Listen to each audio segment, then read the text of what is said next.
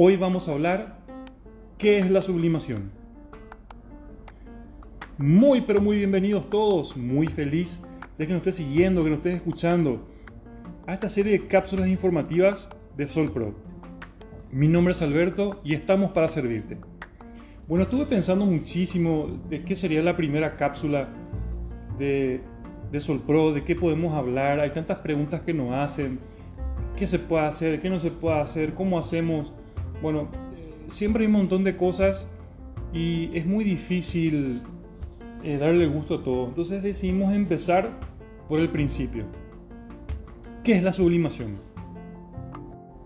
La sublimación, antes que nada, es un proceso químico. Es decir, es pasar un estado sólido al estado gaseoso sin pasar por el estado líquido o viceversa. Puesto en otras palabras, en más en nuestro rubro, en nuestro caso es que pasa del estado líquido, que es la tinta, al estado sólido, que es la cristalización, por medio del calor sin pasar por el estado gaseoso. Pero, eh, ¿quién descubrió la sublimación textil? En los, años, en los años 70, un fulano de tal llamado West Hoestra, algo así, eh, es, es considerado como el padre de la sublimación en imágenes computarizadas. Él desarrolló el primer sistema de sublimación por computadora.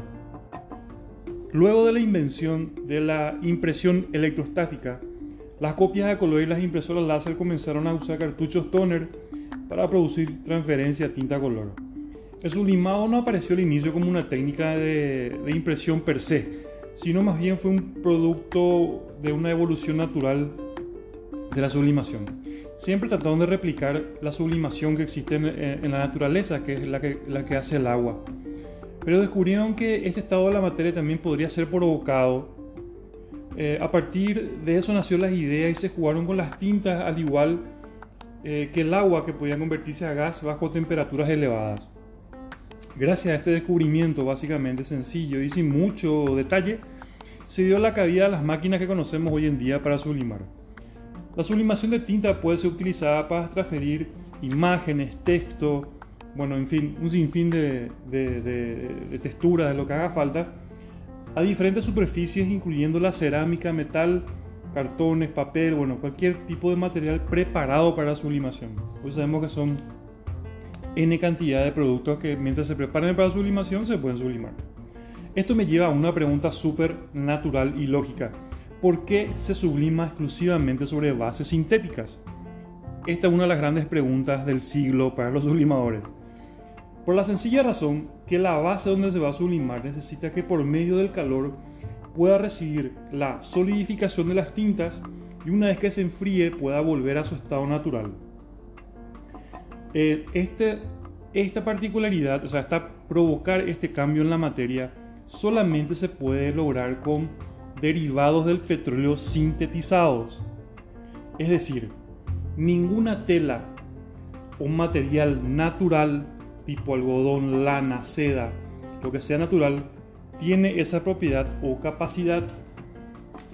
Entonces esto me lleva a otro punto, que es súper importante y espero que quede claro para todos los paraguayos y paraguayas y el que nos esté escuchando. No se puede sublimar el algodón. No se puede sublimar el algodón. Por favor, Señor Jesucristo, Virgencita de Cacupé, todos los santos y ángeles y las galaxias que están encima de nuestra cabeza. No se puede sublimar el algodón ni ningún tipo de tela de origen natural. No, no, no, no, no se puede. Bueno, espero que haya quedado claro. Cuando los genios de la sublimación te dicen que se puede sublimar algodón, siempre existe un material de por medio, ya sea eh, un vinil, un spray, un polvo, un líquido, un papel, una tela, cualquier cosa. Cuando vos estás sublimando sobre eso, ese aplicativo, estás sublimando el, aplicativo, no el algodón en sí.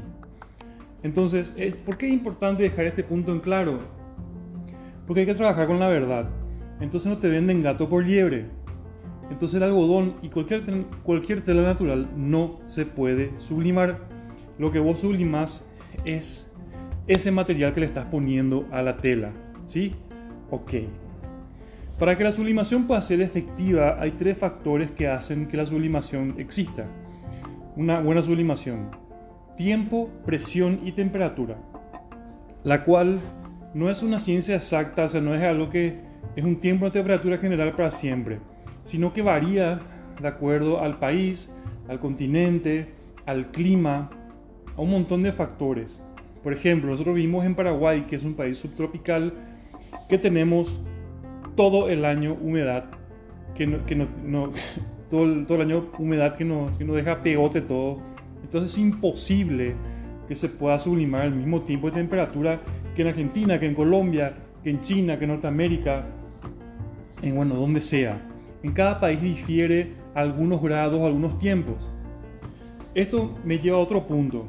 Nosotros en Solpro tenemos más de 10 años en el mercado, eh, casi 10 años trabajando en impresión digital casi exclusivamente y más de 5 años como distribuidores oficiales de Epson de todo lo que sea línea industrial, ya sea sublimación, cartelería, em, etiquetas, bueno, todo lo que sea industrial, máquinas grandes, somos nosotros. Yo personalmente recorrí el país de punta a punta, al cual agradezco muchísimo a Dios la oportunidad participé en casi todas, para no decir todas las instalaciones de las impresoras industriales de sublimación. Eh, participé en las instalaciones, hablé con el cliente cara a cara y a través de la experiencia, de las pruebas y errores que cometimos, los tiempos y temperaturas que nosotros les pasamos a los clientes son los tiempos reales de una, sublimación óptima en Paraguay. No es que a nosotros nos, nos pasaron los parámetros y los bajamos por internet y le pasamos a ustedes. Sea que hay, hay, un, hay un bagaje, hay un peso de información y de experiencia que nosotros le estamos traspasando al cliente. En, nuestro enfoque principal, como sabrán, son las impresoras industriales, pero también vendemos muchas máquinas de uso comercial, como las 8 en 1, 11 en 1, para tazas, lo que sea. Nosotros queremos que tanto nuestros clientes de las máquinas chicas como de las máquinas grandes tengan una capacitación. Por eso nosotros damos una capacitación escrita, damos videos, damos paquete de diseño. Em, inclusive los que compramos nosotros saben que nosotros inclusive damos proveedores de donde pueden comprar telas, donde pueden comprar insumos. O sea, no, no, tenemos esa necesidad de guardarnos para nosotros la información porque sabemos que mientras más información tenga el cliente, más satisfecho es, más rentable va a ser, más nos va a recomendar y más veces nos va a volver a comprar. Nosotros, nosotros queremos y necesitamos que nuestros clientes que nos compren sean exitosos. Eso también nos va a repercutir nosotros en el éxito. ¿sí? Bueno, luego vamos a hacer otros, otras cápsulas donde vamos a hablar de qué se puede sublimar, qué no se puede sublimar, qué, qué porcentaje de poliéster tiene que tener la tela para que se pueda sublimar correctamente, se puede sublimar sobre colores claros, sobre colores oscuros, qué tela podemos usar para deportivo, qué tela podemos usar para uso casual, para, para playa, eh, qué materiales rígidos se pueden sublimar, de dónde nació, cómo esto es. Bueno, esa historia completa queremos, vamos a hacerlo en los próximos, las próximas cápsulas. Espero que le haya gustado tanto como a mí hacer esta cápsula y le pedimos por favor que nos sigan en todas las redes sociales, que compartan esta información, etiqueten a las personas, porque mientras más gente sabe, nosotros somos más felices. Así que muchísimas gracias por todo. Un abrazo grande y nos vemos en la próxima. Chau, chau.